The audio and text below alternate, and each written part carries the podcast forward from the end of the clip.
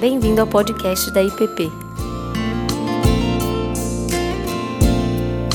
A mensagem que você está prestes a ouvir foi ministrada pelo pastor Tiago Tomé. Abraão, esperando contra a esperança, creu para vir a ser pai de muitas nações, segundo lhe fora dito. Assim será a, sua a tua descendência. E sem enfraquecer na fé, embora levasse em conta o seu próprio corpo amortecido, já sendo de cem anos e a idade avançada de Sara, não duvidou, por incredulidade, da promessa de Deus, mas pela fé se fortaleceu, dando glória a Deus, estando plenamente convicto de que Ele era poderoso para cumprir o que prometera. Pelo que isso lhe foi também imputado para a justiça. Abraão, esperando contra a esperança, creu. Esperando contra a esperança, creu. Pai Santo, muito obrigado, porque o teu filho Jesus é a nossa esperança. E pedimos para que, ao meditarmos na tua palavra, que essa verdade salte, salte da tua palavra a nós nos animando a fé, nos fortalecendo e nos guiando. No nome dele é que oramos a ti. Amém. Amém.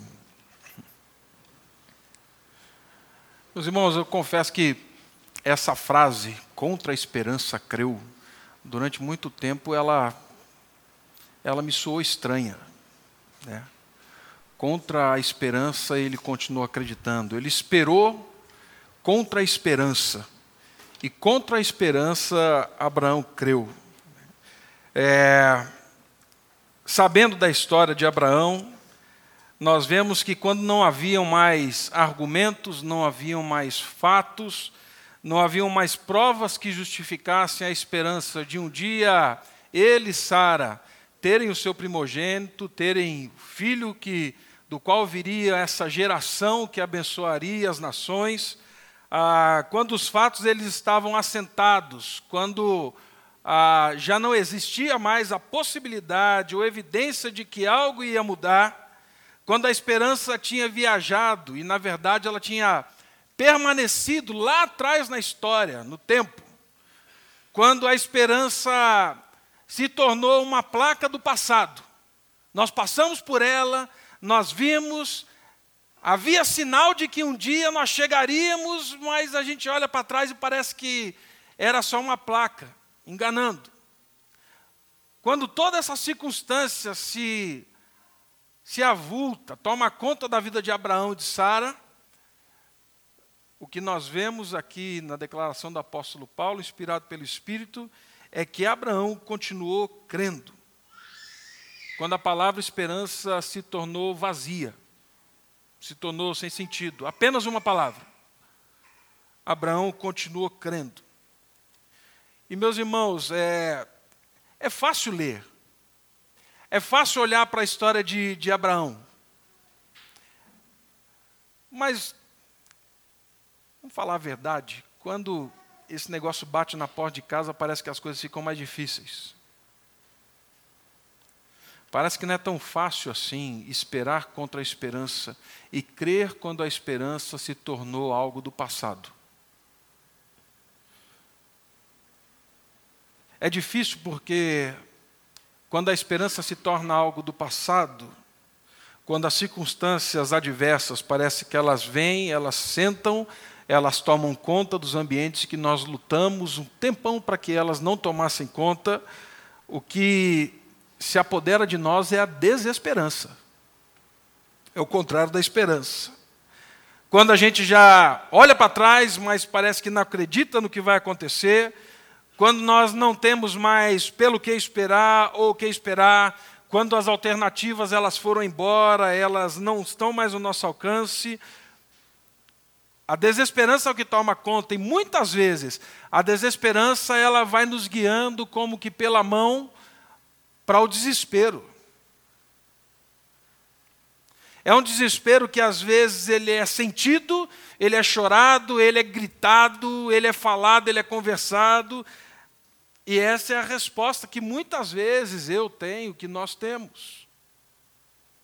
Da desesperança chegar nesse desespero. E quando isso acontece, para que a gente não naufrague de vez, para que a gente não, não mergulhe de vez numa, numa viagem sem volta, a gente tenta ajustar a vida. A gente tenta ajustar a nossa mente. Porque a gente tem que dar conta disso, porque se não der conta, a gente morre. Esse desespero e essa desesperança, às vezes é tão grande, é algo tão assustador, que me faz me faz andar querendo não ver a situação que, que me cerca, a situação que está à minha volta, que está me trazendo a desesperança. Eu não quero ver.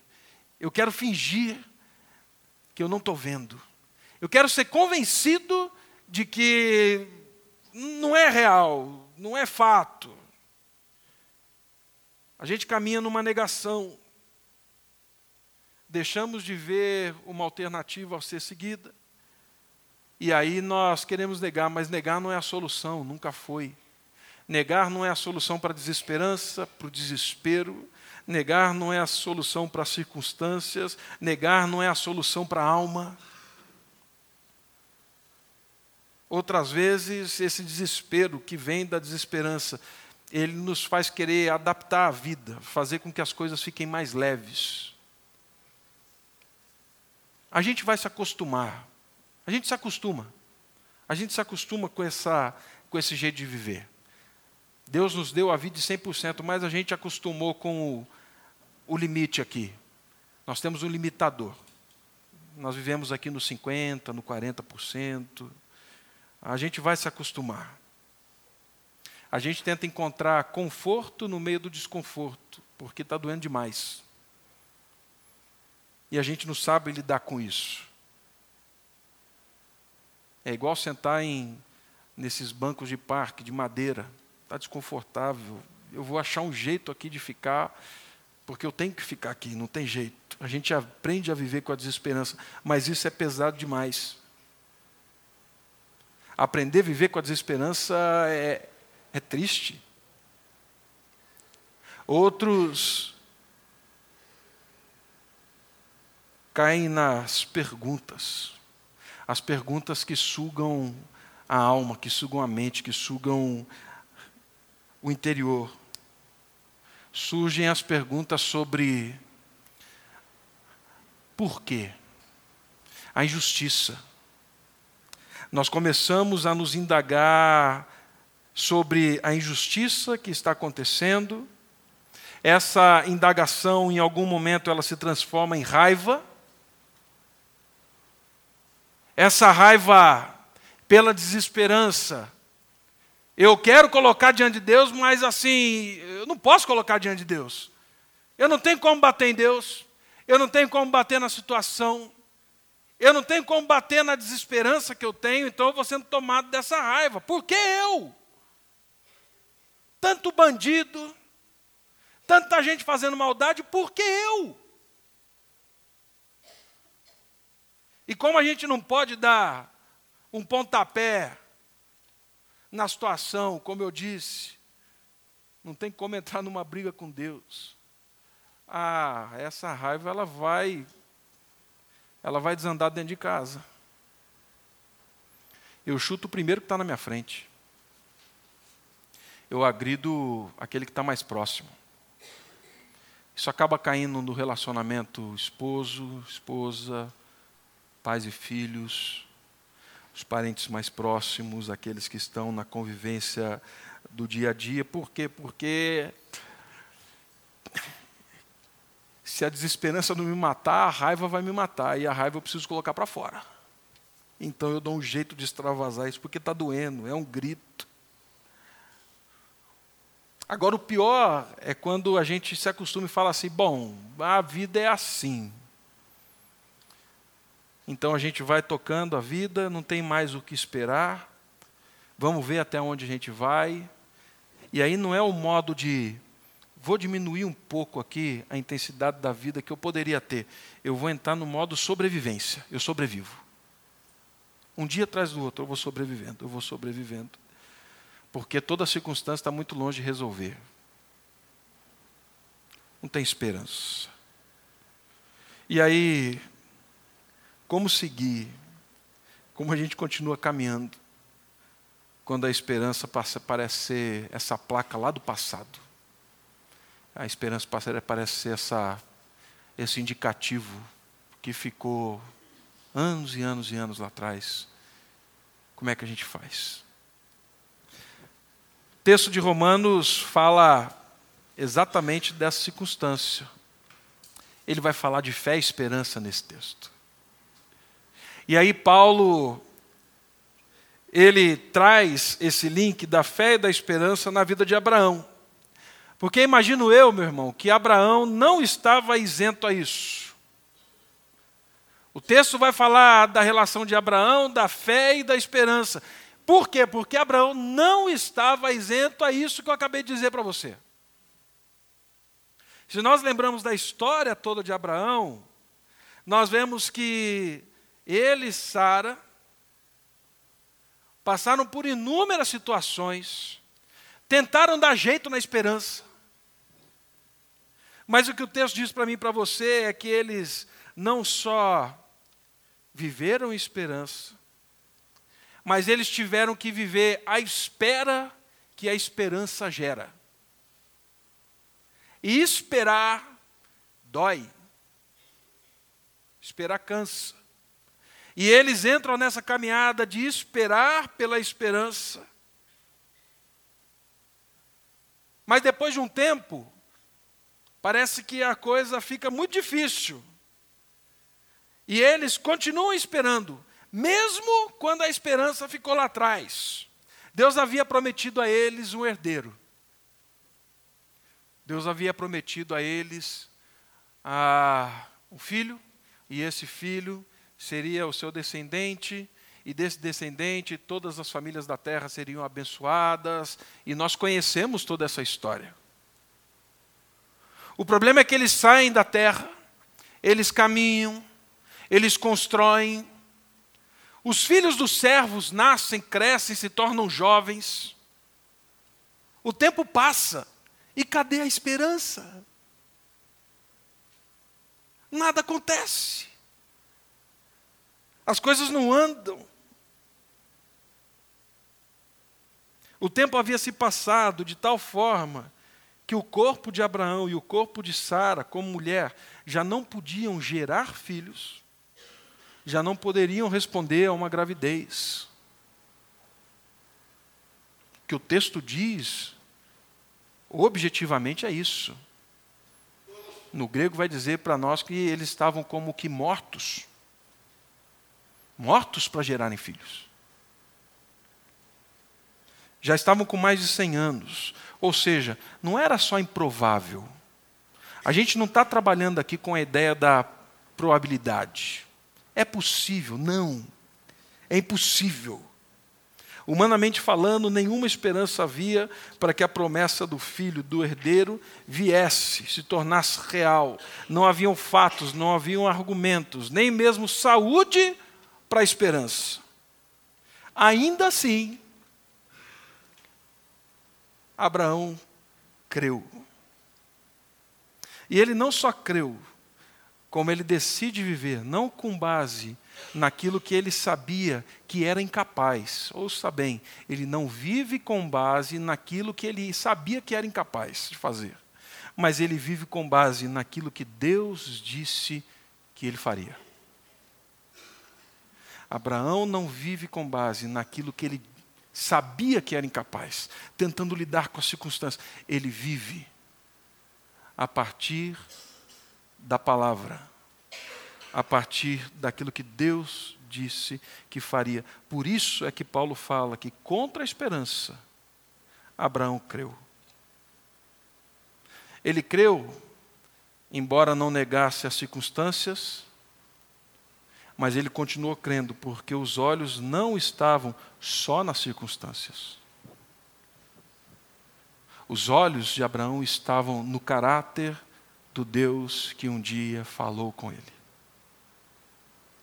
A esperança e a fé, elas nascem não daquilo que os meus olhos podem ver, que as circunstâncias dizem que é possível, é real, vai dar certo. Não, elas nascem da certeza do caráter do Deus que disse: De ti farei uma grande nação, te abençoarei, te engrandecerei, se tu uma bênção. Verso 21, estando plenamente convicto de que Ele, Ele quem? Deus, era poderoso para cumprir o que prometera.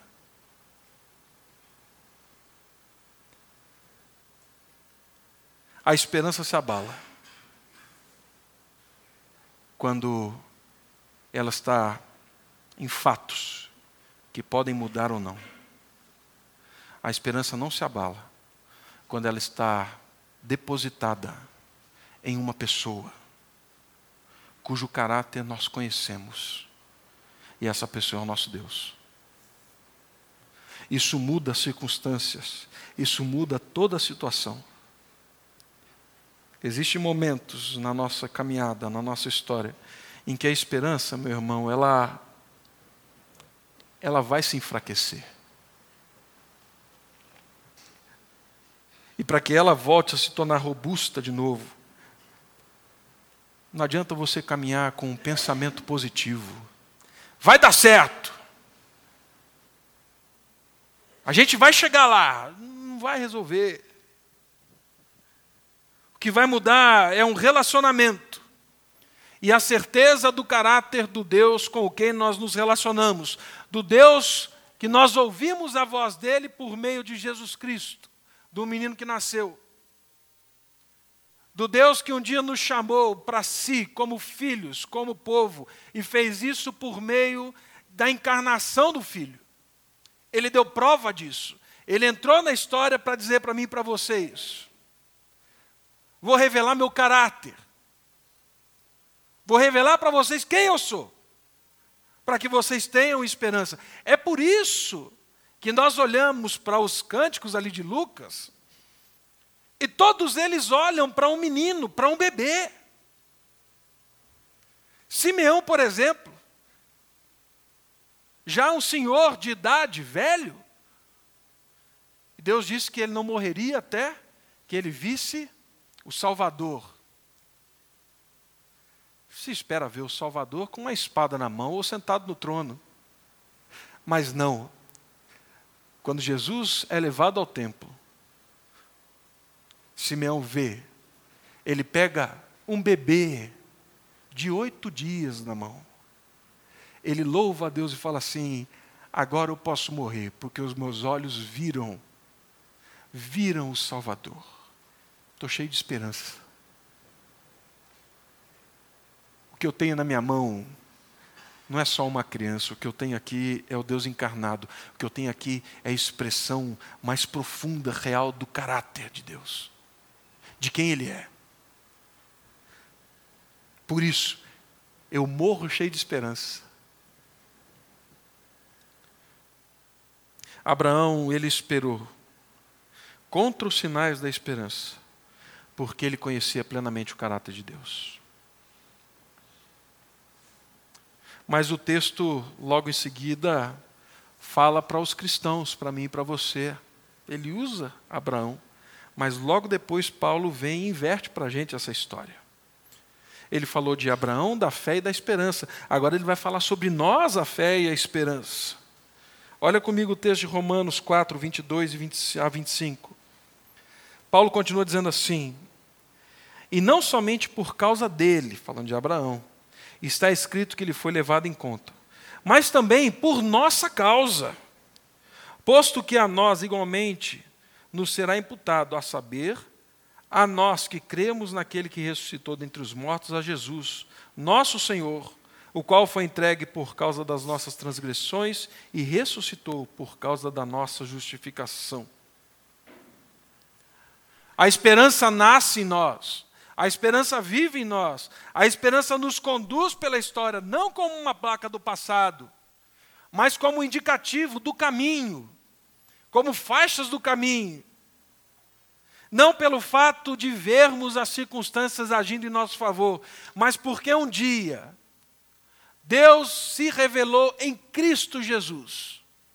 Deus se revelou no nascimento, Deus se revelou no ministério, Deus se revelou na cruz, Deus se revelou na ressurreição.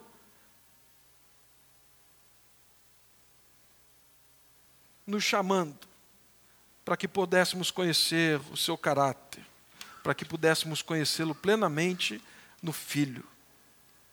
Então, fé e esperança, meus irmãos, elas não são experiências obscuras, relativas, confusas. Para um cristão, não são. Elas estão totalmente amparadas no caráter daquele que um dia te chamou, em Cristo Jesus, no menino que nasceu. A nossa esperança e a nossa crença, mesmo contra a esperança, está da mesma forma como esteve com Abraão, na palavra. Mas agora a palavra se encarnou. Mas agora a palavra pisou nesse chão. A esperança para a humanidade.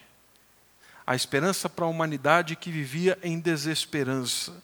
A esperança para a humanidade que vivia as suas dores, as suas mazelas, as suas angústias, os seus sofrimentos ela nasce quando nós somos tomados da certeza do caráter de Deus no menino que nasceu. É ali que nós caminhamos realmente com a esperança. Quando Deus, quando o anjo vai anunciar o nascimento de Jesus a José, o noivo de Maria, lá em Mateus, no capítulo 1, no verso 23, depois de dar o sabão ali para José, fala: rapaz, cuida da menina. O que está sendo gerado nela é fruto, é fruto do Espírito, é filho de Deus. Tá? Você ouviu essa história, você sabe ela está acontecendo, e está acontecendo aqui, então cuida dela. Aí fala assim: mas esse menino vai se chamar o quê? Emanuel. Deus conosco. O nome dele vai ser Deus conosco.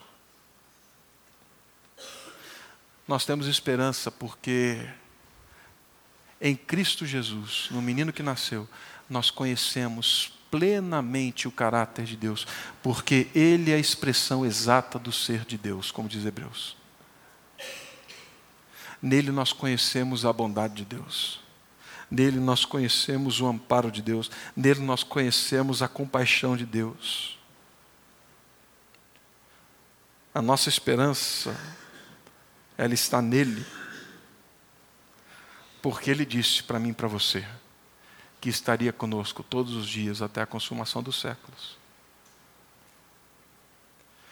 A nossa esperança está nele. Porque ele disse assim: No mundo vocês vão ter aflições. No mundo vocês vão ter situações de desesperança.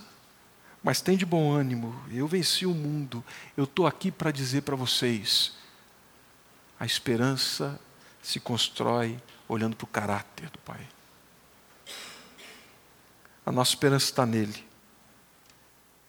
Porque o menino que nasceu, cresceu e disse para mim para você: Vinde a mim se você está cansado, sobrecarregado, e eu vou aliviar. Tome sobre vós o meu jugo e aprende de mim, porque eu sou manso de coração. Eu sou humilde de coração. E você vai achar descanso. Você vai achar consolo. Mas, sobretudo, essa advertência ela se volta a nós. Porque em Jesus nós continuamos ouvindo Deus dizendo: Eu sou bom eu estou com vocês, eu venho na hora certa, eu estou com vocês.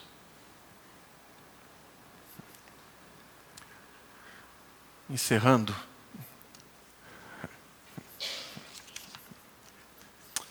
ah, assim que nós recebemos a, a guarda provisória do Ângelo. Nós fomos chamados ali na, na vara da infância e numa reunião, ah, isso 15 dias depois dele já estar em casa, a defensora nos chamou a atenção para um fato, e um fato de uma circunstância interna, que não tinha nada a ver com, com a gente, nem com o abrigo, mas enfim, uma circunstância interna. E o que ela disse para mim e para a Cláudia, e nós não falamos isso para mais ninguém a não ser o conselho, foi o seguinte: o Ângelo está com vocês, mas eu, como quem vai cuidar do caso de vocês, não vou garantir nada. E pode ser que daqui a algum tempo a gente tenha que reencaminhar o Ângelo para uma outra família ou lá para a família de tal lugar, se, se quiser acolhê-lo. Não falaram isso para vocês? Eu falei, não. Pô, a gente saiu dali, entramos no carro quieto, né? Cheguei em casa e aquele silêncio, né? Aí a Cláudia falou assim: e agora? E agora? Ué, e agora? Agora a gente espera. E a gente caminha em esperança. Uma esperança burra? Não. Uma esperança de que Deus é bom de que acima da minha história está a história de Deus na vida do Ângelo, na vida da família a qual ele veio, na vida das pessoas, das circunstâncias. Deus é muito maior do que eu, você ou a Laura. Deus nos deu o privilégio de cuidar dele. E o que a gente faz? A gente caminha em esperança. Alguns irmãos acompanharam um pouco esse drama, né? É, confesso para vocês que umas três, quatro vezes à noite, passando lá pelo quarto dele, eu olhei e falei assim: Meu Deus, se alguém bate aqui e fala assim, está na hora de ir embora. E a gente veio orando, irmãos. E realmente, tá? não falo isso por vaidade, mas porque nesse tempo a gente viveu um, um processo de aprender a esperar. E a gente veio vivendo, veio caminhando, até que, para nossa surpresa, quase um mês atrás, nos ligaram.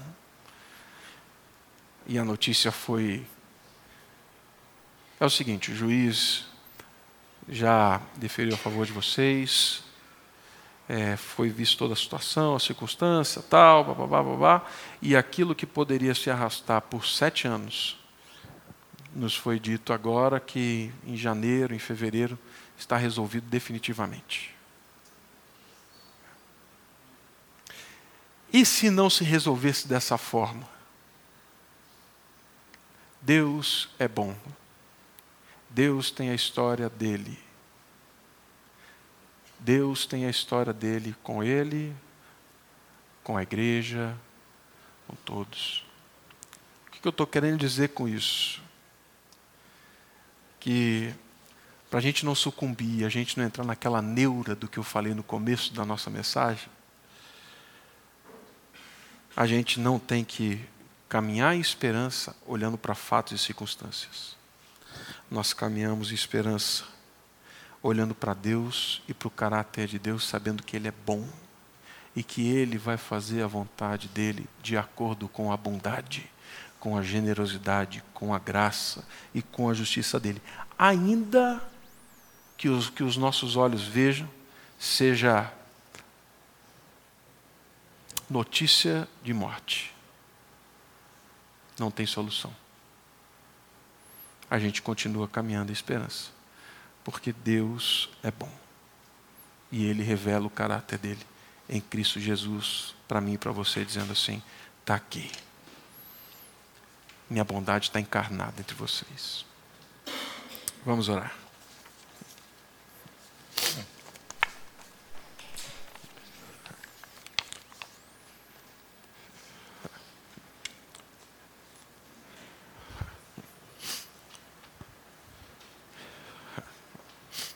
Pai, Certamente muitos irmãos da nossa igreja vivem circunstâncias que parecem ameaçar, colocar em risco a esperança. Alguns olhando, como eu disse, placas do passado, já nem se lembram mais. O que clamamos nessa noite é para que o Senhor reacenda a esperança no coração. Reacenda, não porque o Senhor vai fazer algo, não, mas porque nós conhecemos o seu caráter e tudo que o Senhor faz é bom, esse é o princípio. Que a nossa esperança seja renovada, porque a tua voz continua falando e dizendo, e ela continua ecoando no coração, reafirmando a tua bondade, os teus planos, o teu querer, a tua soberania. Peço, Pai Santo, que nesse tempo em que celebramos o Natal, o nascimento do teu filho Jesus, possamos também ver o bem maior, o bem supremo dado a nós no teu filho. Que ao meditarmos, que ao lermos os textos do nascimento do teu filho Jesus, possamos ser tomados da mesma alegria que esses irmãos do passado foram tomados, porque estamos diante da esperança encarnada, da bondade encarnada, a expressão exata do seu ser. Que possamos, assim como Abraão creu na tua palavra, continuar crendo na tua palavra, no teu filho, na palavra encarnada. E que assim a nossa vida não venha sucumbir diante das pressões que nos cercam. No nome do teu filho Jesus. Amém. Você acabou de ouvir o podcast da IPP. Para saber mais, acesse nossa página em www.ippdf.com.br.